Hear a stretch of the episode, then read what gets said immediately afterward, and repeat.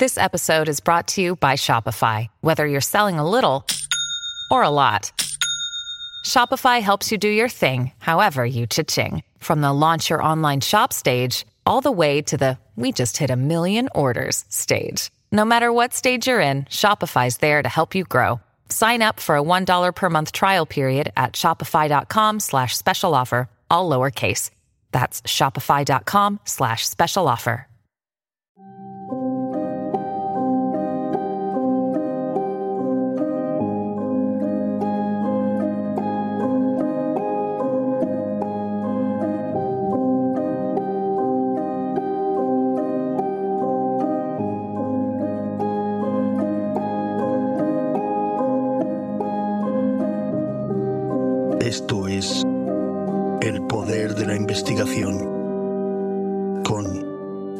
Santiago.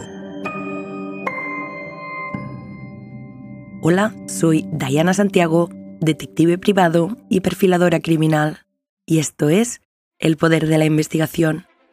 Este es el podcast número 24 donde vamos a hablar de un caso horrendo ocurrido en un pueblo de Cataluña, donde también veremos dónde es capaz de llegar una persona por algo de dinero y también las atrocidades que puede propinarle a otra. Estate atenta y atento porque empezamos. Basile Prodan Lucasi, un ciudadano rumano de 62 años, el cual tiene cuatro hijos, pero vive solo en una casa que ha alquilado semi-abandonada en la calle Guils, un callejón que confluye con la calle del Pont de Saint Martí en las afueras de Puchardá. Pero dejadme que os ubique donde sucede todo. Puchardá es la capital de la Cerdaña, con 8.000 habitantes y un último pueblo del Pirineo catalán, antes de cruzar la frontera con Francia. Es un pueblo con mucho encanto y con atractivo durante todo el año. En verano se convierte en un destino fresco y lleno de divertidas propuestas de turismo rural, también de aventura. Mientras que en invierno sus paisajes espectaculares se tiñen de blanco, con toda la nieve, y nos invitan a practicar esquí y otros deportes invernales en un entorno de postal. Ahora sí vamos con el caso. Basile, procedente de Rumanía, Vive desde hace unos años en Puchardá y tiene hasta familiares directos en este pueblo. En los últimos años había mostrado un estilo de vida errático y muchos vecinos lo veían como un ruedamundos porque hacía vida en la calle y muchas veces con evidencias de haber estado bebiendo alcohol. En este sentido, se había convertido en una cara familiar para las calles y las tiendas del pueblo. También los técnicos de servicios sociales de la comarca sabían sobre su situación. Últimamente había realizado algún trabajo en el sector de la construcción, razón por la cual recibí algún ingreso. El viernes 31 de enero de 2020, Basile quedó con sus amigos para invitarles a celebrar que ha cobrado un dinero, pero este no acude al encuentro. Pasan pocos minutos de las 11 de la noche cuando el teléfono de emergencias 112 recibe una llamada de una persona. Casi ni se le entiende el hablar. Se le nota que va ebrio, alertando de que alguien está golpeando agresivamente la puerta de acceso a su casa. Una patrulla de policía acude al domicilio, pasa por delante, pero no ve nada raro y se van del lugar. Al día siguiente, el sábado por la tarde, los amigos se alarman al ver que Basile no les abre la puerta ni les contesta al teléfono. La policía local y los bomberos entran a su domicilio y encuentran el cuerpo de Basile con evidentes signos de violencia en el segundo piso de su casa los agentes de la División de Investigación Criminal se hacen cargo de la investigación por la muerte de Basile. La investigación de entrada se centra en reconstruir las últimas horas de vida de la víctima. preguntan e interrogan a vecinos, también a conocidos, sobre las últimas horas del fallecido, para tratar de esclarecer las posibles causas de la muerte, tanto en el vecindario del Pont de San Martí como también en entornos de la capital comarcal. Así los mozos supieron que el albañil había estado en bares de Puchardá acompañado de varios hombres y descubriendo que uno de ellos había huido. En este sentido, algunas personas explican que el día antes de su muerte, Basile había estado en un establecimiento de restauración de Puchardá, donde coincidió con una persona con la que fue a su casa y habían protagonizado una escena violenta. Así que las primeras averiguaciones pusieron sobre la mesa la pista de un ciudadano moldavo.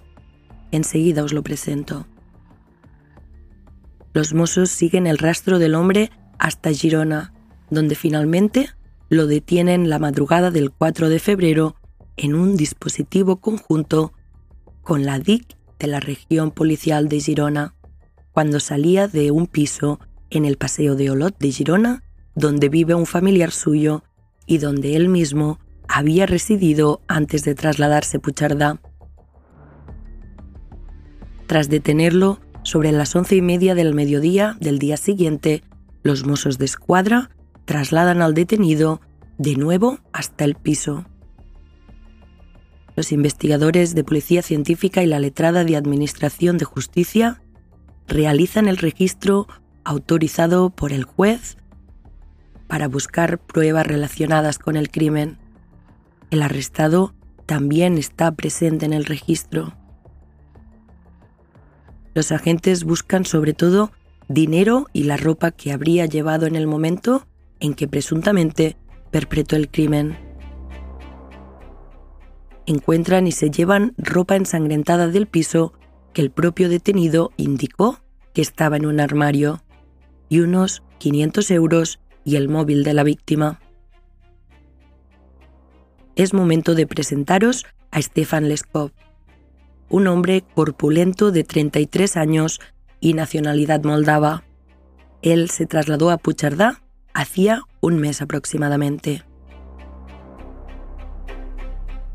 Tras pasar a disposición judicial, el juez decreta prisión provisional comunicada y sin fianza para el detenido, porque según señala en el auto de prisión, está en situación ilegal en el país y existe claro riesgo de fuga porque no tiene arraigo. Durante la investigación, comprueban que el viernes 31 por la mañana, Basile fue al banco y sacó 3.400 euros en metálico. Pasó la tarde y la noche en dos bares del pueblo, tomando copas con diferentes personas con los que va coincidiendo. Una de ellas, el sospechoso, hasta poco antes de las 11 de la noche cuando ya iba muy bebido, y entre unos cuantos lo llevan a su casa. Lo dejan solo en casa y se marchan.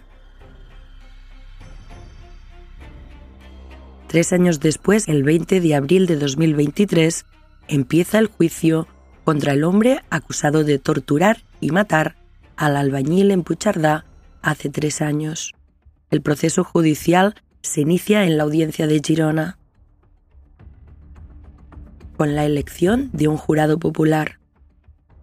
Durante las diferentes sesiones, con las declaraciones de testigos, peritos policiales y pruebas, queda demostrado que Leskov utilizó un bastón de madera de 1,3 metros con una punta metálica para romper la mandíbula del hombre, también 10 costillas y provocarle una hemorragia interna. Cuando el albañil ya estaba tirado en el suelo, abatido por los golpes y teniendo la capacidad de defensa completamente anulada, lo estranguló hasta la muerte. Además, antes de estrangularlo hasta la muerte, le quemó con un cigarro. Se encontraron múltiples huellas de ADN en la casa de la víctima, por la sangre en su ropa y por los objetos de la víctima que aparecieron en su casa de la reconstrucción de las últimas horas de vida de la víctima, el asesino Leskov tomó conocimiento que Basile tenía dinero mientras estaba viviendo en el bar, y fue entonces cuando tomó la decisión firme de arrancarle todo lo que tenía. La tarde del pasado 31 de enero se puso en contacto con un compatriota suyo para salir de copas con la víctima y quitarle el dinero, pero su amigo no accedió. Cuando la víctima ya estaba en casa, el procesado decidió ejecutar el plan que había planificado y llegó al domicilio sobre las diez y media de la noche. Una vez allí, saltó un muro perimetral y consiguió acceder a la habitación de la víctima reventando una puerta. Ya dentro del habitáculo, con intención de acabar con la vida de la víctima y siendo consciente de la nula capacidad de defensa que éste tenía por la ingesta alcohólica, Estefan, con la finalidad de que la víctima le diera el dinero, le golpeó salvajemente, con manos, pies y con un palo. Le rompió la mandíbula por dos partes, el hígado y le arrancó varios dientes. Le propinó infinidad de golpes. Durante el juicio fue especialmente contundente la declaración de los forenses, que explicaron que la víctima no solía, no solo tenía una gran cantidad de lesiones infringidas, sino que algunas eran de especial crueldad, como la fractura de la mandíbula o de ocho costillas. Además, con la intención de causar dolor a la víctima para que le dijera dónde estaba el dinero, llegó incluso a quemarle con algún objeto candente. Estefan se ensañó con la víctima haciéndole saltar varios dientes de raíz para acabar estrangulándolo.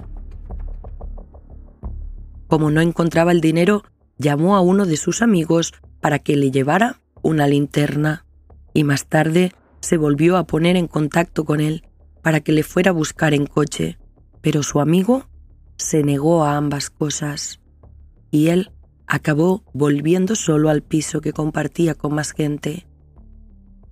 Por la mañana huyó en dirección a Girona, donde había estado viviendo antes de trasladarse a Puchardá. Quiero decir que paralelamente la audiencia también juzgó al primo de Estefan, George de 30 años, por un delito de encubrimiento ya que le fue a buscar a Puchardá y le escondió en su piso de Girona. Sin embargo, el jurado consideró que no se había probado que supiera que su primo había matado a alguien, por lo que quedó libre en el mismo momento de acabar la lectura del veredicto.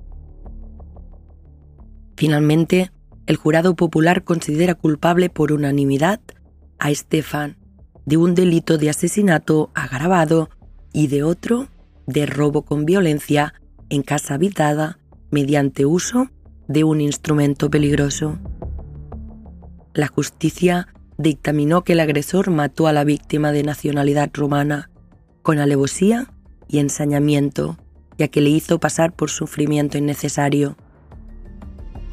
La sentencia recoge que el jurado declaró probado por unanimidad que el acusado era autor del crimen. El veredicto recogió también que le mató con alevosía porque aprovechó que iba bebido para acabar con su vida ya que no se podía defender por los 2,7 miligramos de alcohol en sangre, que afectaban gravemente su capacidad cognitiva y volitiva.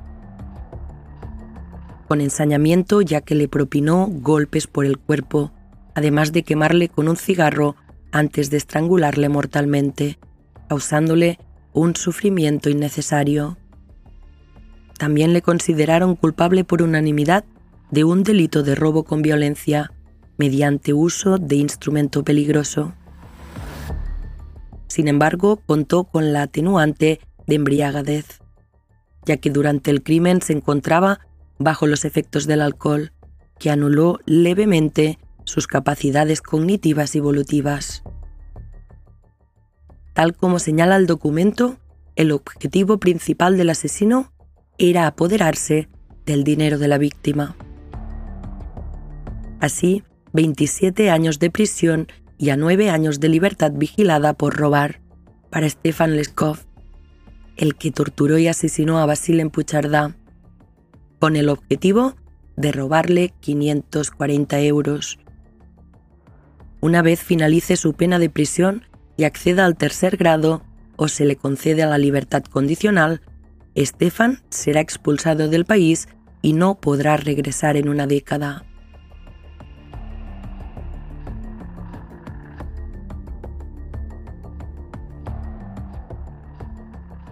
Y ahora sí, hasta aquí el caso de hoy, un caso más donde poder analizar la conducta humana, su mente y parte de su capacidad. Espero que os haya servido para poder hacer vuestros análisis y quiero recordaros que podéis seguirme en Instagram, El Poder de la Investigación, donde durante la semana voy subiendo información extra sobre los casos y también actualizaciones.